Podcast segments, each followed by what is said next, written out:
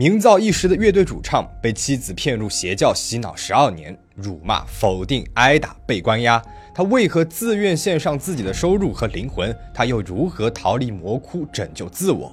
他是谁？他又是谁？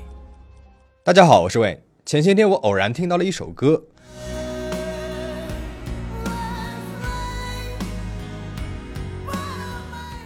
歌曲介绍，这个乐队是上世纪日本著名的视觉系摇滚乐团 X Japan。那看这造型啊，的确是很视觉系啊。我搜了一下这个成员的简介，没有想到这个乐团的主唱 Toshi 竟曾经被洗脑十二年，经历了一系列匪夷所思的事儿。到底发生了什么呢？让我们先来到一九八零年代的日本，那里正在经历着经济泡沫前最后的狂欢。一九八二年的夏天，日本千叶县馆山市几个高中生成立了一个叫做 X 的乐团。乐团的灵魂人物是主唱 Toshi 和鼓手 Yoshiki。他俩从幼儿园开始呢就是同学了，之后小学、国中、高中一直是同校。他们都喜欢摇滚乐。小学六年级的时候就组了一个乐团，一开始是翻唱一些美国摇滚乐团的歌曲，后来随着其他人的加入，乐团改名为 X，意为无限可能，并有了自己的歌。之后呢？他们到东京发展，以夸张个性的表演、抓人眼球的造型、另类的音乐风格开始走红，红遍全国。他们当年火到了什么程度呢？这么说吧，当时的日本首相小泉纯一郎是他们的粉丝啊，竞选的时候甚至用过他们的歌做背景音乐。演出的时候，如果遇到了一些不礼貌的乐评人，他们会底气直接把他给赶出会场。他们是第一支连续三天在东京巨蛋举行演唱会的乐团，他们到的地方，乐迷们就会疯狂的撕心裂肺的大叫 “We are X”。在本土大获成功后，他们决定进军海外。当时美国呢也有一支乐团叫做 X，为了区分开，他们在 X 后面加了后缀 Japan。而当我们影片的主人公 Toshi 以为自己的事业即将腾飞之际，一连串的打击接踵而至。首先，最早的海外演出并没有很成功，可能是由于语言和文化上的差异。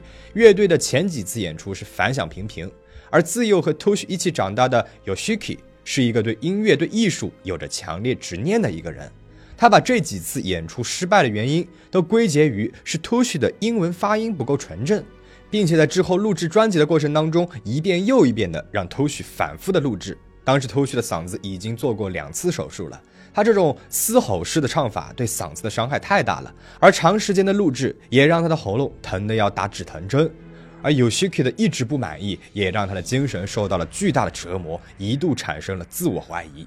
同时，家里面人的一些所作所为也让 Toshi 是十分的痛苦。这里先简单的介绍一下他的家里啊，Toshi 的家里面有三个兄弟，他是最小的弟弟，父亲是公务员，在法院工作，母亲是钢琴老师，爷爷奶奶是做榻榻米的。母亲对 Toshi 呢很严格，不管他再怎么的努力，做的再怎么好，母亲也很少表扬他。为了得到妈妈的认可，Toshi 性格当中多少有了一些讨好型和奉献的人格。Toshi 的大哥从小就想当明星，Toshi 很崇拜他，也受大哥的影响，Toshi 对进军娱乐圈有着很大的兴趣。啊，长大之后，Toshi 火了，比大哥先成为了明星。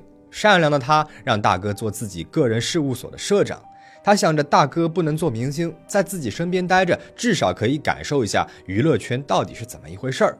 但是他严重失算了。大哥作为偷旭社长的身份，参加了几次广播节目后，开始在粉丝之间小有名气。身边的人因为他是偷学的哥哥，公司的社长就把他捧上了天。结果他不仅没有做好社长的工作，还把自己当成了知名艺人，开始得意忘形，私生活越来越不检点，被媒体爆料多次在夜总会花天酒地。而且大哥和其他人呢也相处不和，工作人员、乐队的其他成员对大哥的抱怨声是不绝于耳。最重要的是，大哥一直没有把 Tosh 当一回事儿，还把他当做自己的小跟班，没有起码的尊重。最终。Toshi 他解除了大哥的职务，从小爱戴信任大哥与自己闹翻，这是 Toshi 所不能够接受的。此外，母亲也让他很头疼啊。母亲会让歌迷进入老家给他们看 Toshi 和 Yoshiki 小时候的照片，让他们拍照。拍完照之后，居然还向歌迷收费，这严重的影响了乐队的信誉和歌迷之间的感情。Toshi 只好不停地向乐队的其他成员以及粉丝道歉。这些风波让 Toshi 不停地登上了报纸头条，再加上自己当时的嗓子又不好，和乐队的其他成员矛盾的也不少，Toshi 身心疲惫，逐渐有了退团的想法。就是在这种情况下，他认识了那个改变了他一生的女人手谷香。手谷香是一位参加万人选秀并且以第一名出道的青春偶像，靠着清秀端庄的外表，他十分受欢迎。一九九三年，Toshi 与他共同主演了歌剧《哈姆雷特》，自此他就以仰慕者的身份与 Toshi 保持着书信往来。那个时候没有手机和邮箱，手谷香就给 Toshi 寄去了一封又一封的手写信。我才不知道什么 X 的 Toshi 呢，我对 X 的 Toshi 没有兴趣，我想着的是真正的你。不得不说，这些文字一击击中了 Toshi 的内心。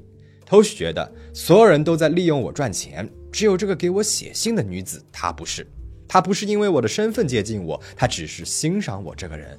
然后她开始对手谷香上心了，渐渐的，两个人就开始谈起了恋爱。每当偷旭因为事业和家里面人陷入烦恼时，手谷香都会给他爱的抱抱，轻声柔语的安慰他。既然现在的重金属音乐让你这么疲惫，为什么不试试其他的音乐风格呢？比如治愈系的音乐，歌颂爱与和平。这样或许也能够治愈你疲惫的灵魂，就算退团，也能够在别的地方展现 Toshi 先生的才华呀。在这位温柔女人的一步步劝说下，一九九七年四月份，Toshi 决定退出，向 Yoshiki 提出了退团的要求。六月份，因为无法找到新主唱，成员决定暂时解散 X Japan，等到两千年的时候再重组。九月二十二号，乐团召开了紧急记者会，宣布 X Japan 解散，举国哗然。粉丝们围堵了乐团成员的各个现场，想问问他们为什么解散。而 Toshi 本人呢，也尽量的回避着这些话题，就像是在畏罪潜逃一样。Toshi 尽可能的远离了乐团。之后，因为各方的压力与乐迷们的呼声，作为对乐迷的责任，乐团决定在年底举行最后的告别演出。本来 Toshi 连这场告别演出也不想参加的。但是乐团吉他手嗨的说服了他，他最终在最后之夜演出。这是乐团第十三次在东京巨蛋演出了，名义为乐团的暂别公演，最终却也成为了乐团最后一次的全员到齐。不久之后，吉他手嗨的就意外离世了。头绪在二零一四年回忆说：“东京巨蛋彩排的时候，我和 Yoshiki 一个字都没有说，和其他成员也没有怎么说话。我不想站在那个舞台上。”大概有五万多人，感觉他们去那里是要攻击我的。他们不再是我的乐迷了，而是敌人。我感觉害怕极了。和乐团成员渐行渐远相对应的是，那一头秃须和手谷香的感情持续升温，并且订了婚。而脱离了乐团之后，他的人生在手谷香的牵引下，就像是脱了轨的火车，一头扎进了底下黑不见底的深渊。早在认识手谷香的第二年，一九九四年的八月份，Toshi 在手谷香的引荐下认识了一位叫做马萨亚的人。最开始的时候，手谷香告诉 Toshi，有一个很特别的音乐会会在地下室举办，主要是一些手谷香自己喜欢的治愈系音乐，想让他一起去。Toshi 来到了现场后，先是看到一群人低头听着音乐，音乐悠扬而缓慢，之后一个男人出现了。他跟着音乐唱了起来，那其他人也都跟着边哭边唱了起来。这诡异的现场让头绪觉得这会不会是什么邪教啊？然而，当他看到自己的爱人手谷香也哭了，他就怀疑是不是自己因为常年唱摇滚而心里缺失了柔软的那一块角落呢？这位带领大家唱歌的男人正是马萨亚。马萨亚是一位看起来文质彬彬的中年男子，他自称是一个启发研讨会的组织者。当时正处于人生迷茫阶段的 Toshi 迫切需要一位精神上的引领者，而马萨亚正好充当了这个角色。马萨亚告诉 Toshi，既然你已经决定转向治愈系的音乐，那么想要治愈别人，就先要治愈自己，了解到自己的错误。马萨亚接着说，因为你的母亲从小给你灌输要努力获得别人的承认的想法。一味追求世俗的成功，你因此加入了奇怪的乐队，成为了金钱的奴隶。起初，马萨亚只是含蓄地告诫偷许远离过去的自己，并且带他参加各种各样充斥着爱与和平、治愈与关怀为主题的活动，让他从无助迷茫渐渐地找到了依靠，再加上妻子手谷香每日的陪伴，在偷旭耳边有意无意的引导他否定过去，接受未来。渐渐的，偷旭开始完全相信马萨亚的话了，积极的参加着他所组织的启发研讨会。然而，这位马萨亚并不像外表上看上去的那般友善。所谓的启发研讨会，也不过是一个专门为偷旭而设的洗脑基地。马萨亚把自己包装成了一个同样成功的歌手，提到自己的专辑也曾经被金唱片奖提名，这成功的引起了偷旭的兴趣。马萨亚说自己在取得了事业的巨大成功之后，陷入了巨大的空虚，而这也引起了偷旭的共鸣。马萨亚说自己是参加了启发研讨会，才一步一步地找到了真实的自己，再加上手谷香也在一旁推波助澜，偷旭决定也加入这个启发研讨会。就在 X Japan 宣布解散的第五天，偷旭参加了马萨亚的价值十四万日元、为期五天的启发研讨会初步课程。最开始呢，是各个学员分享自己过去的经历，越惨越好，越惨越能够获得马萨亚的赞扬和认可。等到突须分享的时候，马萨亚不断的扭曲突须家人的形象，把哥哥和妈妈形容成了金钱的奴隶，乐团的人呢，也只不过是利用他作为唱歌工具。当时 Toshi 的记忆已经变得模糊不堪，自我矛盾，洗脑的第一步也就正式开始了。马萨亚让 Toshi 把卷好的被褥想象成是哥哥和妈妈，把所有的怨恨都打向这些被褥，就像是把怨恨宣泄给哥哥和妈妈一样。偷许一边大叫着，一边用力地捶打了床垫。一旁的启发会成员呢，也给他加油，把这股怨恨在偷许的心中推向了顶峰。起初的洗脑是温柔缓慢的，而到了后来，玛萨亚变得严厉起来了。从最初的劝诱变成了全盘的否定和辱骂。到后面的环节，他甚至直接命令其他的学员对偷许边打边骂。他们一边骂偷许是人渣，是鞋拔子脸，一边否定着他的乐团以及过去。你们 X Japan 让很多年轻人模仿你们，给社会造成了很大的负担。你们就是罪恶之源。你的乐团就是一个金权的奴隶。你过去所做的一切毫无价值。现在的社会已经没有你的立足之地了。你的家人都因为金钱背叛了你。只有在研讨会里，你才会有价值，才能获得价值。我们不嫌弃你，诸如此类的话逐渐在突须的耳边多了起来。就连一向温柔的未婚妻在研讨会里也是一改往日的面目，甚至因为突须下巴长而骂他：“你这个一无是处的下巴怪！”这样的打骂持续了几个小时，换作是任何一个人，精神都会出问题的。而这样的过程持续了好几天，到了课程的最后一天，毕业礼上，马萨亚给偷许一束花，祝贺他毕业。其他成员呢，也都围着他拍手庆祝。这个时候，他还没有意识到自己已经被完全洗脑了。他真心的流下了眼泪，说自己要重新做人。之后，偷许还是定期的去参加这样的课程，花几十万的日元，让别人一边骂他，一边扇他耳光。然而，这还只是噩梦的开始。马萨亚见偷许已经逐渐被自己控制，就露出了本来的面目。他让偷许改头换面，用另外一个艺名在全国开启巡回演唱会。除了唱一些治愈系的歌曲，还让偷许唱他自己作词作曲的歌。歌曲当中歌颂研讨会，同时贬低偷许自己。当然，巡回演唱会所有的收入都以捐赠的名义由研讨会全部没收。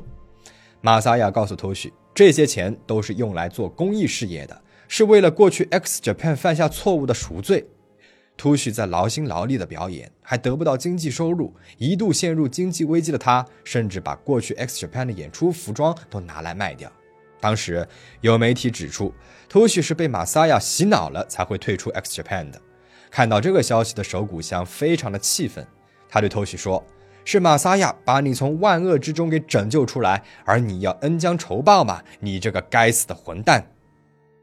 当时被完全洗脑的偷许，为了安慰手谷香，也为了给马萨亚一个说法，他们三个人一同上了电视，澄清没有洗脑这一说法。偷许在电视上异常的激动，他告诉观众，所有的这一切都是我自己参加的，我真实的参加了每一个课程，怎么会有虚假呢？这一切都是我自愿的，不存在任何的强迫。我的妻子也参加了整个过程。原本想要救他的观众和粉丝一下子没有了立场。既然本人都否定了不是洗脑，大家就没有办法插手了。再加上偷旭的家人以及乐团的关系都到了一个非常尴尬的地步，大家也无法知道偷旭当时到底发生了什么。就这样偷旭远离了家人、朋友、观众，把自己完全浸泡在了手谷香和马萨亚的洗脑当中，按照他们的指令去做事儿，二十四小时不停歇。根据偷旭后来的回忆，他除了要五场演出，还要定期交钱。他每个月去研讨会，都要宣誓自己这个月要筹集多少善款，然后上交。平均每个月筹集的金额大概在三千万日元左右，折合人民币的话，至少是一百五十万。为了筹集这些钱，他是一边巡回演出，一边参加各种综艺类节目。据说平均一周的综艺就有十个，这样的日子一晃就是八年。直到有一天，马萨亚突然告诉托许。希望他能够重新组织 X Japan 来为组织筹集更多的善款。这一刻，头绪他懵了。X Japan 难道不是罪恶之源吗？为什么要重组呢？这不是前后矛盾吗？从这个时候起，头绪对马萨亚的权威性就开始有了一些怀疑。不过，多年的洗脑和生活的惯性让他没有勇气去对抗马萨亚。偷许最终呢，还是服从了马萨亚的意志，重新组成了 X Japan。二零零七年，乐团的复活成为了一个当下热议的话题。偷许在同年的二月十号的个人网站上明确写着，有意愿和 Yoshiki 重返乐团，并且在接受媒体访问当中表示，解散的这些年很怀念从小到大与 Yoshiki 共事的时光。之后，偷许主动的去洛杉矶找到了 Yoshiki。两个人再次的联系上了，也公布了单曲《Without You》。这首歌呢，也是 Yoshiki 对故去的 Hide 的追悼曲。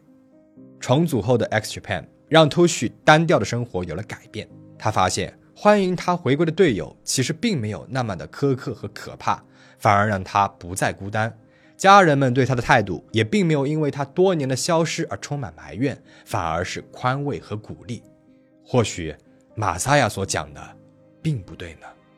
这个念头逐渐在 t o s h 的脑海当中浮现。重组乐团两年后的一个午后 t o s h 他提前完成了工作，回到家中，打开房门的瞬间，妻子的房间里传来了奇怪的响声。他冲上楼去，急忙的撞开了妻子的房门，而眼前的一幕让他的内心是支离破碎。妻子手谷香和马萨雅正睡在一起。那一刻，他终于醒悟了，原来最开始的一切都是他们两个人合伙的骗局。马萨亚作为洗脑邪教的头目，看上了这位处于沮丧期的乐坛巨星，而手谷香早在十年前就是马萨亚的女人了。正是马萨亚安排他接近了头绪，头绪他充满愤怒，毅然提出了离婚。他决心向两个人复仇，去挽回人生当中失去的那十年。但是事情并没有那么容易啊。马萨亚作为邪教头目，怎么会没有一些特别手段呢？